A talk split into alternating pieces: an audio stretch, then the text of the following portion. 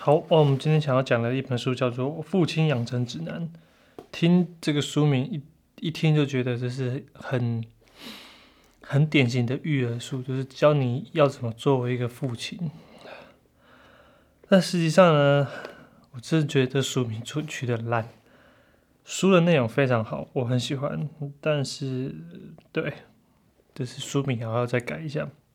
我开始看到的时候，这本书的时候，好像在图书馆，然后。然后我拿下来，就觉得又是一本亲子书，可是我也不知道我为什么要拿下来。在翻的时候发现说：“哎干，这不对哦，完全不对。”他他几乎没有办法教你怎么做。它是一部呃心，应该说心法，他完全没有手把手的教你说：“哦，你这个遇到这个情境的时候要怎么做 A 方案、B 方案 C 方案。”没有。对，没有，完全没有。它它是非一直非常学术性的书，它里面有非常多非常多的实验，呃的统计资料，然后把它拿出来讲。所以其实它不是很好懂，就是就是说，如果你喜欢生物学、脑神经科学，或是跟人类知识有关系的东西的话，这本书你会看到高潮。但是我觉得一般来说。如果你要看这本书去学习怎样去照顾小孩子的时候，呃，如果你是父亲，如果你是爸爸的话，你应该被你老婆打死，因为这个这个这本书其实，呃，就是以照顾来讲的话，废话太多了，真的太多了。但是它可以让你高潮。如果你是一个爸爸的话。这本书非常容易让你高潮，因为他讲的东西都是爸爸的好话。这本书完全是站在一个呃爸爸的角度去研究，说作为一个父亲啊，他的功能是什么？他从哪里来的？他应该要怎么做？他会让孩子会变成什么样子的状况？就是几乎把呃孩子成长的因素呃 focus 在父亲身上，所以。如果是母亲听到这些话的话，我觉得应该是会俩公的，因为觉得他觉得说，干，真正花小孩陪小孩是的人是我诶，是是个妈妈诶，怎么会是你呢？怎么会是你在做这个决定性的的的这 key man？但其实我觉得。呃，也不用太过于解释的，因为这本书非常明显，就一开始就跟你说父亲养成指南嘛，就是你也不用去特别的呃介意这件事情呐。我看有点冷。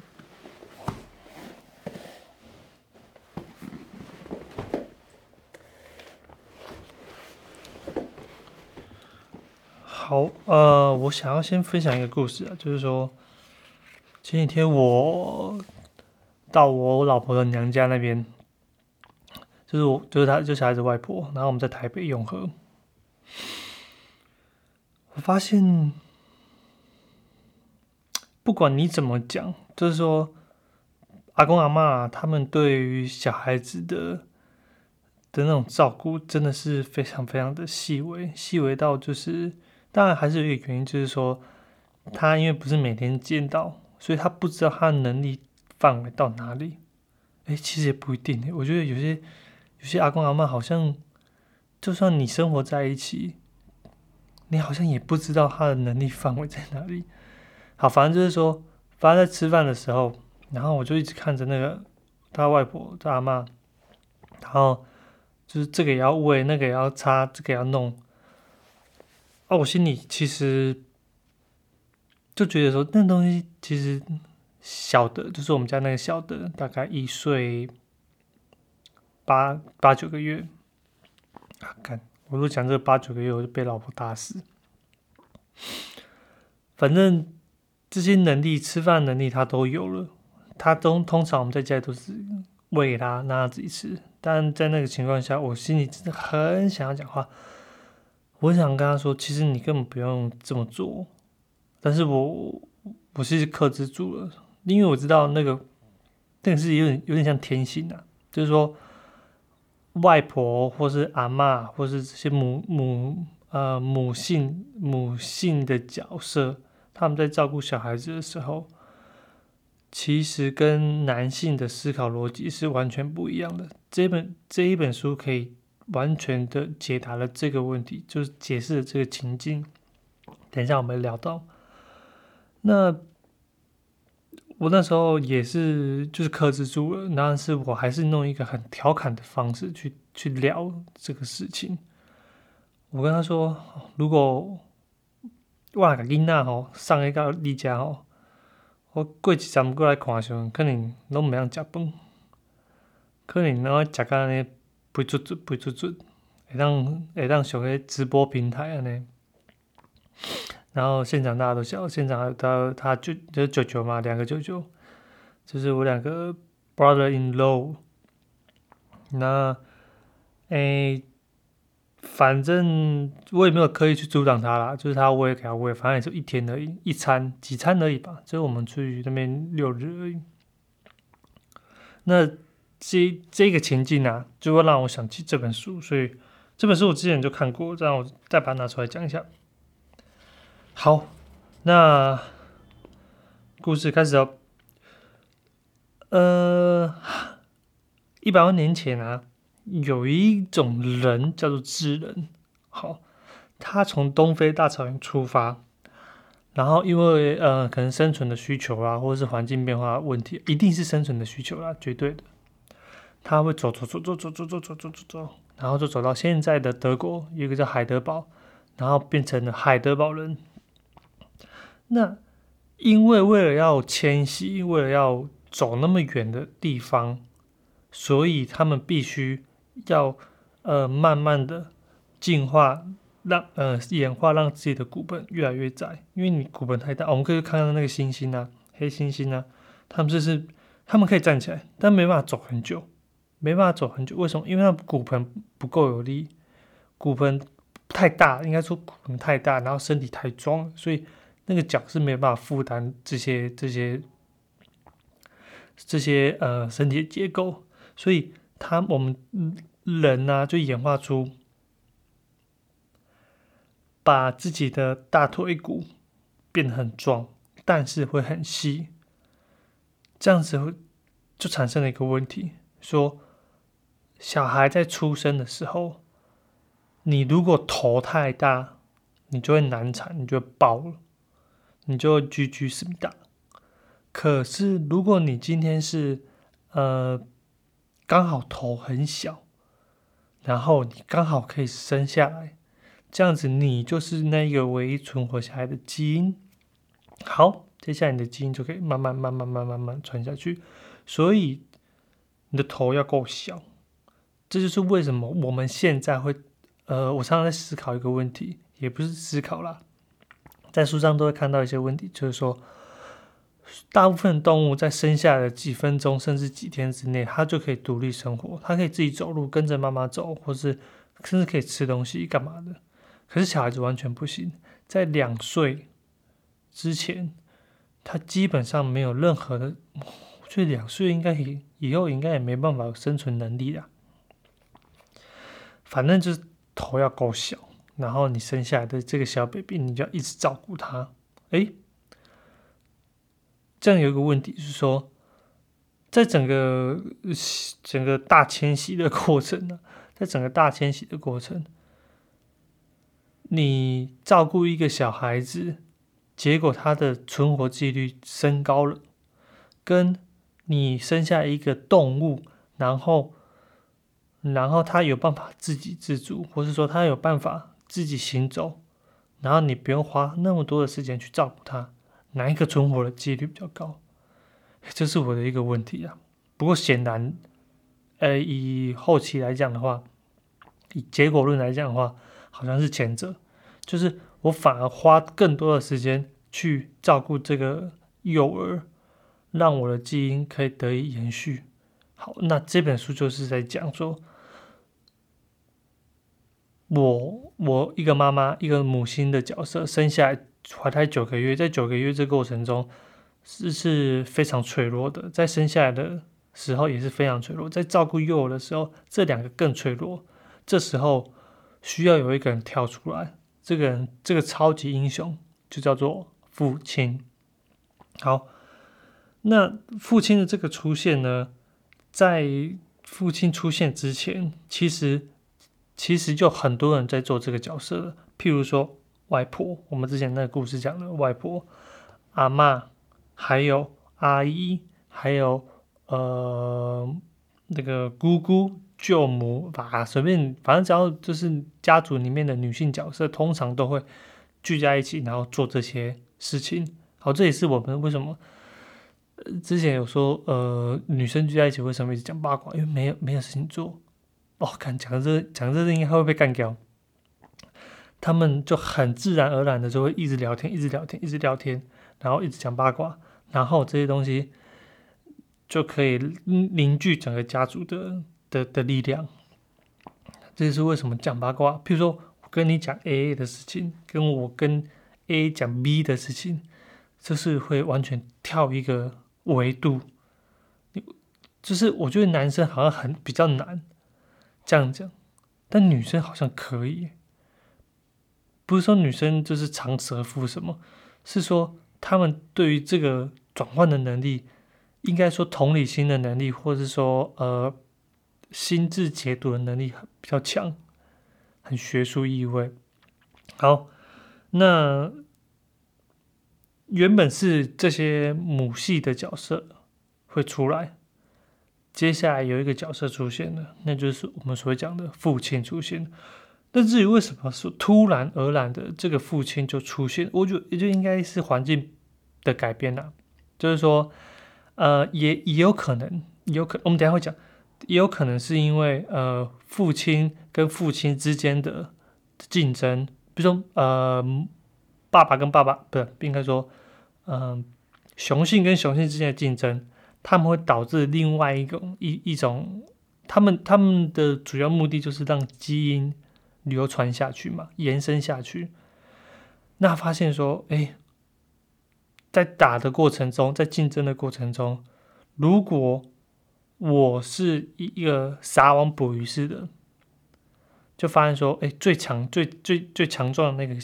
最强壮的那一个物种，人智人，他有办法，他有办法打遍所有无敌手的话，那所有母亲，所有的母亲应该都归我管。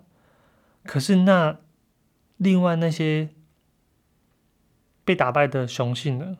他们就转了走向另外一种不同的风格。什么风格呢？那我们继续看下去。好，呃，讲到这边哦，我我一直想要聊一下，就是我有两个，我有两个，那个叫什么？我老婆的弟弟，小舅吗？呃，对，小舅，我两个小舅哦，我两个小舅，然后一一个。两个个性对小孩的个性完全都不太一样，一个就是有点爱理不理的，另外一个就很爱小孩，跟我一样，就是很爱玩小孩。所以我每次去台北的时候，然后小舅，我小我小小的那个小舅，那个那个小大舅，我这样想，大舅跟小舅好了。我小舅啊，就是比较阳光型的，比较运动型的，但是他脸就很稚气，就他就是一个袋鼠。我不知道大家有没有看过袋鼠，就是你去澳洲，然后看到袋鼠的时候，就是脸呢很可爱啊，下面他妈超壮，壮到一个不行。对我小就是这样子，我们有时候叫袋鼠，有够壮。然后那个他又打篮球，然后又练柔道，然后又有时候又健身，反正就是很壮的，对，反正就是不要说很壮了，就是说很有肌肉，就很有线条。但他奶头是粉红色的。他奶头是粉红色，好不管。然后我每次到台北的时候，因为通常都是有事情，都是我老婆有事情，我们才会在台北。所以她到台北的时候，她都会处理很多事情。然后我的两只女儿就瞬间，妈妈就瞬间消失。这时候呢，这时候呢，我小舅就会跟我一起带她出去玩。然后每次出去玩的时候，因为我我不喜欢穿长裤嘛，我就喜欢穿短裤。然后我小舅也是，然后我们就会两个男生啊，我们都有一点健身，就是我们的身体都是有一点运运动型的，对，运动型的身材都不算很胖。然后两个就会抱着小孩子，然后坐在摩托车上面，然后两个又长得很像，然后短裤短袖，然后真的很容易被误会成多元成家。我我自己这样看都觉得超像的，就是两个，然后两个带小孩，然后两个就很爱小孩，然后在公园那边，然后大叫大吼的，然后两个人就是就真的很像多元成家。这这是我。非常，我觉得是非常有趣的一件事情。好，聊到重点了，就是说，在哎，我们常常说一个习俗，就是母舅为大。所谓母舅为大的意思，其实就是说，在母母亲那边，母亲那边这个这个舅舅，这个舅舅通常就是不管是高的，不管是比较大还是比较小，通常都会回过头来去照顾自己姐妹的女儿。也就是你的外甥，干这个应该是外甥吧，还是子女？好，好，为什么讲讲这个？其实就是说，哎哎，不是，我觉得应该有点差题了。这个故事要解释的话，其实要从我们刚才讲的，呃，星星跟我们所谓的智人，或者说我们共同祖先人猿去发展出来。像星星啊，它通常都是五年生下一个小 baby，所以它一个周期，它可以把这个小 baby 好好的养大之后，再生下一个，再生下一个。但是它在嗯雄性跟呃母性之间，像譬如说是雄性，雄性它几乎就是撒了种他就走了，撒了种再走了，就他去很多的母亲，很多的母系那很很多的。雌性那边撒了种，他就走了。他几乎不不做任何的照顾的的动作的行为，因为他也是要基因传播啊。所以我尽可能的多啊，我就是求很多的量啊，求超多的量。然后我剩下的体力，我是要拿去打人的，我是要拿去竞争的，我是要拿去征服其他的其他的猩猩的。所以就像爬虫类啊，鱼啊，就是这些。蛋就是越撒越多，精子越撒越多，对啊。所以，我们刚才讲的那些失败的人，失败的不要说失败，竞争比较失败的之人，他们就会回过头来去寻找可以让自己基因好好的保存下去的原因。那他们就是求那个值，所以他们会开始寻找单一的性伴侣。哎。寻找单一的伴侣，好，但这个单一的伴侣就是说我一次只能播种一次。接下来，我就是一直专注在这个单一的伴侣上面，然后无限的播种。诶，干掉，也不是打，就是说，再加再加上我们之前讲的那个原因，因为你要行走嘛，你要呃头要变小，所以你要早产。然后再加上这些呃竞争的劣势，所以父亲的角色就会在这个五十万年，比如说他这个书上写的是海德堡人，五十万年父亲的角色就已经慢慢慢慢的出现了。所以你像你像现在，我我相信所有的爸妈都会知道说，当你有新生儿，跟你有一个婴儿。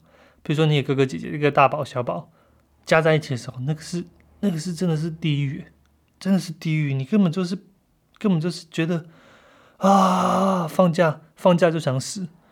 我我有时候真的觉得我放假就想死。然后你看，妈妈还可以在四个月，四个月就一胎，四个月就一胎，四个月就一胎，所以。这个失败的爸爸，失败的爸爸可以让同一个伴侣一直的生，一直的生，一直的生，一直的生，跟那个跟我们之前讲那个星星就不太一样。星星就是让你生，再让他生，再让他生，他他生，他他他生。所以，因为这种亲属选择他变成说，哦，我要偏向说，我选择一个目标，然后我就让他一直受孕，一直受孕，一直受孕，一直受孕，一直干。反正就是我让你的基因一直传下去啊。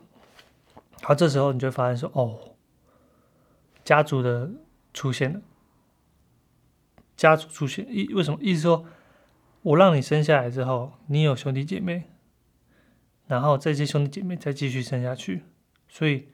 家族就会开始出现了。嗯，好，所以这些爸爸失败的爸爸，基本上他们就退出了听的的市场，他们不用再一起找，一直找，一直找，一直找，不用，星星才需要，星星星星才才需要，他才需要一直找，一直播种，一直找，一直播种。好，呃，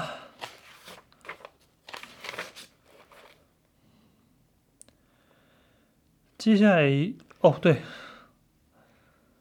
讲到刚刚那个哦，我们可以聊一下为什么母舅伟大。其实是，呃，之前这本书有提到说，在印度那边有一个有一个人种或者说高级种姓的人里面有一个东西叫纳雅人。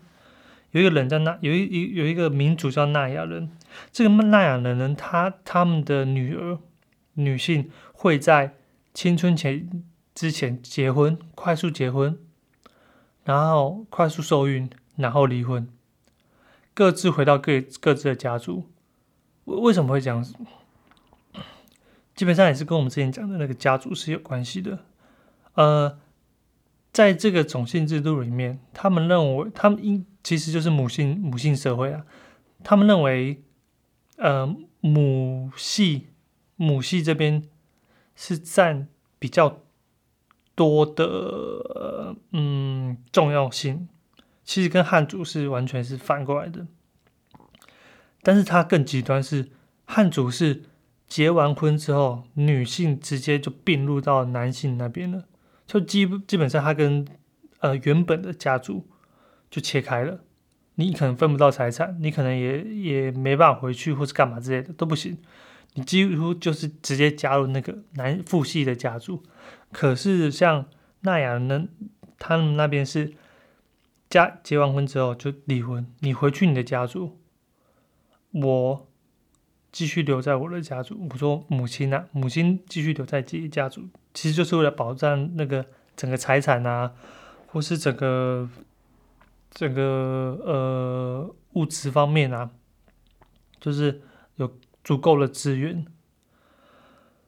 那我就时候我会想说，哎呀，那，那如果那如果这样子的话，你譬如说我是那个妈妈，那我的弟弟，比如说舅舅，也是一样去外面播种，播完种之后我就回来了嘛？好像是哦，反正就是回来，你还是以母母系那边的家族为为主啦。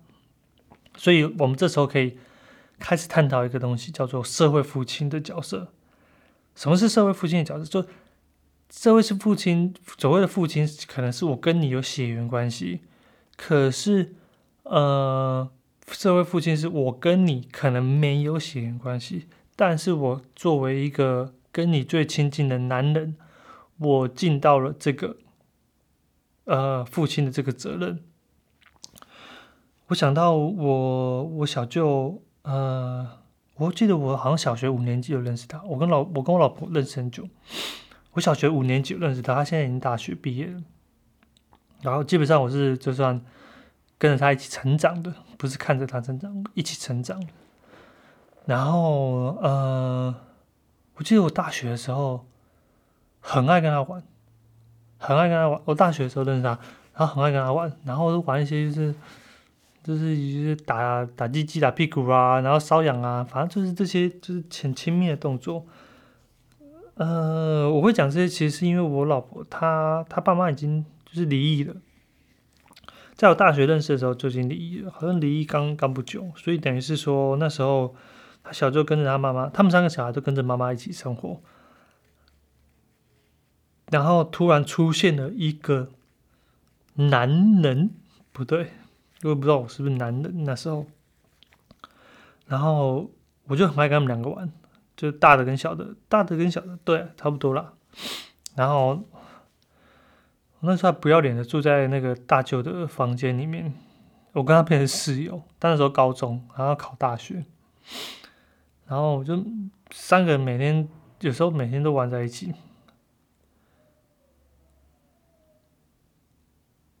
啊，我就突然想到。这个其实就是一个父呃社会父亲的角色，我感觉啦，我感觉这是就是一个社会父亲的角色，就是呃小孩子本身就会寻找就是最亲近的男人，当为一个父亲社会父亲的角色，然后可能会去 copy 或者是说模仿呃他的一些行为或动作或是想法。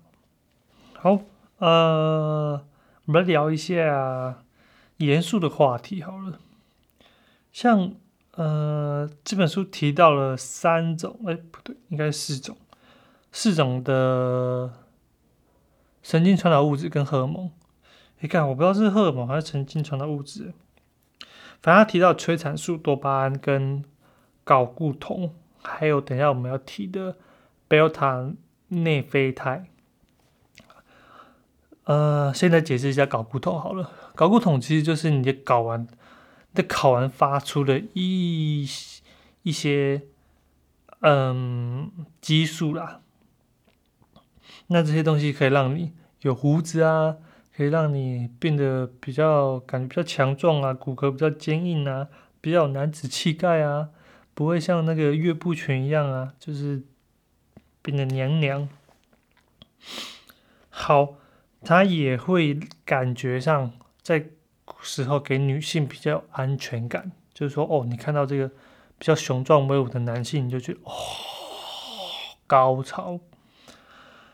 那他提到了一个实验，就是说，他去测试当爸爸已经当了爸爸的睾固酮，跟还没有当爸爸的男性。他们的他们的睾固酮的量，那很明显的是，当了爸爸，他的睾固酮就非常降低，也非常少了。为什么？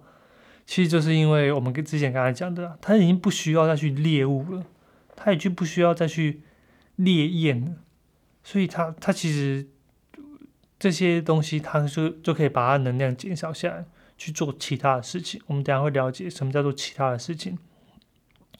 所以，他其实就是把自己慢慢慢慢的塑造成一个我们现在所谓的父亲的角色，而不是一个烈焰的角色，不是一个射精的人。所以他提到一个实验，他说：“呃，这时候我们会来问的一个问题是说，到底是量少的人容易当成爸爸，还是当了爸爸之后他的量变少了，对吧？”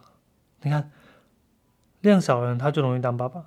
那你再去测试他，他当然他原本量就少了，你那那样子哪有什么准确度？所以他这时候做了一个实验，譬如说，他先去测试六百多个男性，然后把他们的睾固酮的量全部列出来，之后五年之后呢，再去测试这些六百多个里面有当爸爸的人，好，再挑出来。那挑怎么样的爸爸呢？挑当初在测试的时候，你的睾固酮量是最高的那几个。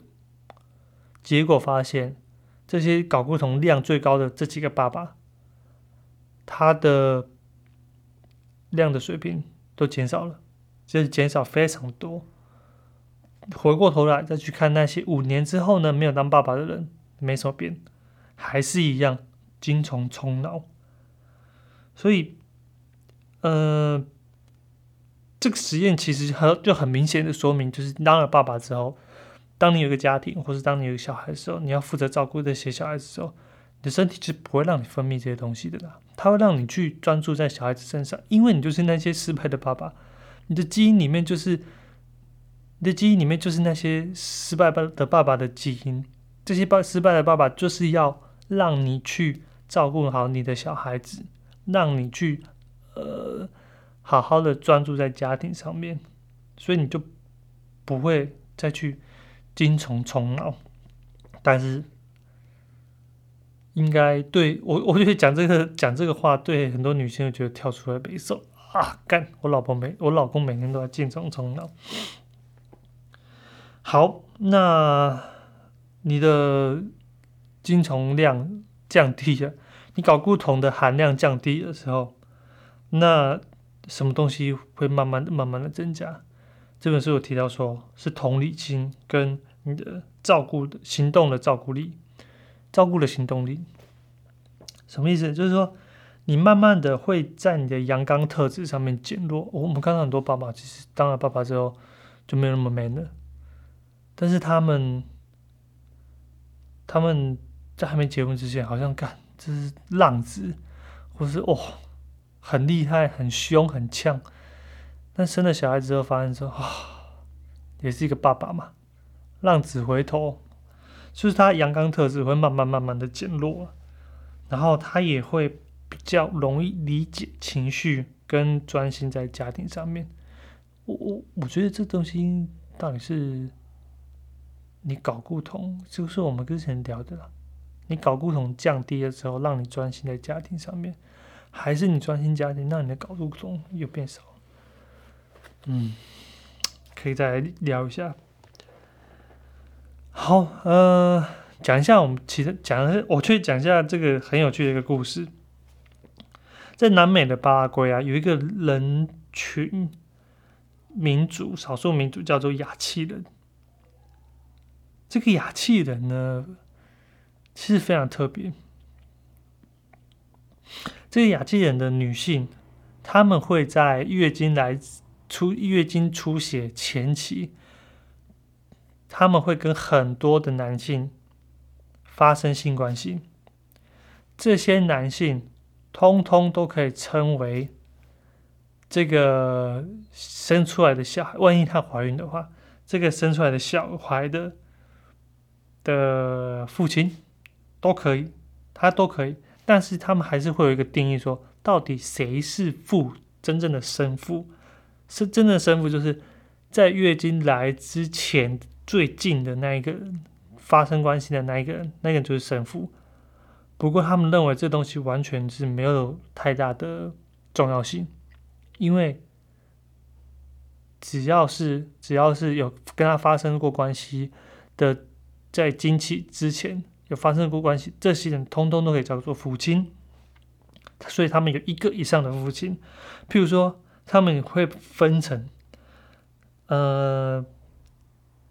把精子放入子宫的人，这是一个父亲；那精让精子跟卵子结合的人，这叫做一个父亲；射精的人，这是一个父亲；还有一个就是提供精子的人，干，这在我们这边就全部都同一个人呢。好，这样就光这样就分了四个父亲了，所以。所以他们会有一个以上的父亲，在他们那边是一个非常非常正常的事情。那为什么会这样子？其实就是因为他们一直在打仗，他们的男性死亡率非常的高，所以一旦一旦我今天把整个希望寄托在一个男性身上，一定一旦他挂了，我就是成为寡妇，那我没有必要啊？因为我成为寡妇之后，我的小孩子，我的小孩子的存活率又更低了，所以这时候他们发展出了一个文化，就是说，当我的男性一个父亲死掉了，其他的父亲可以进来递补这个位置。因为常年征战的关系，因为呃死亡率非常高的问题，所以他们产生了一个不一样的社会父亲。对，所以。这就是我们之前提到的社会父亲的一个概念。好，接下来我来讲一下，我觉得，呃，在这本书最让我觉得有收获的地方啊，就是说，我们常常在说母亲跟父亲的角色，好像，嗯，的分工啊，的分工到底是怎么一回事？为什么？母亲就会想要去做某些照顾小孩的事情，父亲就会想要去，呃，做某些让父母亲讨厌的事情。呃，主要原因就是我们大脑里面会产生一个叫做贝塔内啡肽。母亲呢，她可以透过透过催产素，或是呃贝塔内啡肽去启动，或是控制分娩，或是舒缓。其实这些东西我们可以叫做妈妈的爱。我们常常会就是听到说妈妈就是对小孩的无微不至的照顾。其实无微无微不至的照顾，其实就是他脑袋里面的这些东西，去让他这些本能。去让他做这些行为，所以你会发现说，我觉得妈妈好像都不需要教，就是他一旦生了小孩之后，他一旦生了小孩之后，他对小孩子爱那种感觉，真的就好像是内建的，内建在里面的，真的就是觉得好像不管你今天有受教育没受教育，你你对小孩的照顾，就是基本生活需求这些东西，真的是母性啊。其实我们说这些东西就是母性。好，这不是重点，大家都知道。重点是父亲有吗？父亲有吗？哎，有。但是父亲呢，一般来说，在六个月之前，他没有任何反应。就是说，你现在六个，如果你现在抱的是六个月这一团肉，父亲对东西一点反应都没有。甚至，我记得我那时候。我那时候在照顾两只的时候，都有一种无助感跟无力感，就是就是我会觉得，我我跟他互动，可是完全没有回馈，这东西对我来说真的是很大的挫折。我们都知道，男性会有一种理工思维，或是一种会有玩游戏的思维，就是我做了什么事情，照理说这个东西要给我一个回馈啊。会玩游戏，好，就是回馈量、回馈感非常非常强大。譬如说像，呃，譬如说这样，呃，写方程式好了，就是这些东西，就是我我我有我有一个反应，你照理说会有一个回馈给我。可是当我们面对这些小孩子，他没有办法做反应给你指导的时候，或是你今天面对女生的冷战的时候。你就嘎，好受不了啊！为什么我怎么讲你都不听，怎么不理我？所以就是要超级受不了的。所以我觉得在六个月之前，呃，可能都会非常很有挫折感。但等他之后发现开始，他开始对你笑，或是说开始对你的动作有反应的时候，你会发现那个父亲，他才真正的变成一个父亲。像我，我很明显，真的很明显，就是。我觉得在小孩子还不会表达的时候，我都觉得啊，看好累哦，到底要到什么时候？可是，一旦开始玩的时候，真是很疯狂，真的很疯狂，到现在还是很疯狂。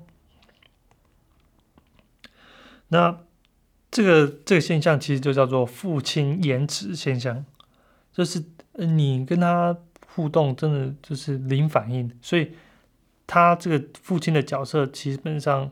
他有点像是看护的角色，或是保姆的角色，对，也可以，我们可说不定可以说，为什么保姆大部分都是女生呢？对啊。那接下来我们来解释一下，为什么男生或者说父亲对于孩子来说，大部分都是属于处处于一个一直在玩的状态。到底是为什么我们需要一直玩？为为什么一直要一直跟小孩子一直玩，一直玩，一直玩？其实我们都觉得那是玩呐，但是对生物学家或是对一些亲子教育学家来说，那叫做教育。回去跟你老婆讲，回去跟你老婆讲，这叫做教育。马上扒瑞。呃，他说所谓的教育是什么？他说透过这些玩耍，透过这些大笑，透过这些呃身体接触，让孩子在之后的呃过生长的成长过程中，学会了慢慢的，若是古时候就是打猎啦，就是采集啊，身体体能啊，然后跟跟你的队友合作啊，跟你的。呃，朋友社交啦，这些通通常都是爸爸教的。有没有觉得很惊讶？社交，社交也是。对，我们来讲一下社交为什么是。呃，先来讲一下，我们还是先把讲那个 Beta 的内啡肽讲完了。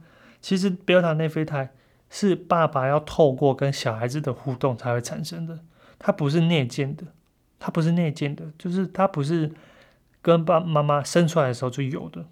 但这些内啡肽它到底要干嘛？它其实就是让呃跟小孩子互动过程中，他有一种非常快乐的感觉，有点像催产素，有点像多巴胺，但是它是要互动才能产生的，但是它又比它又比呃催产素或多巴胺又多了一个一个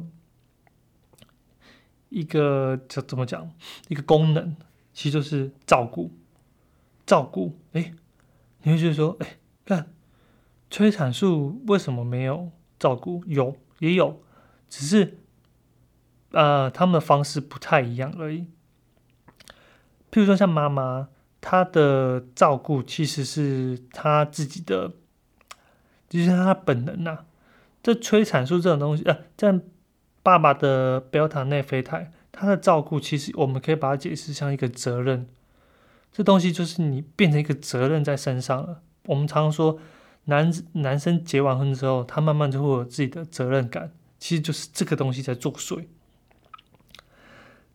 哎，这个这他有一个小实验啊，比如说他去测试说，结完婚的爸爸跟妈妈，跟还有那个热恋中的情侣，他们两个去。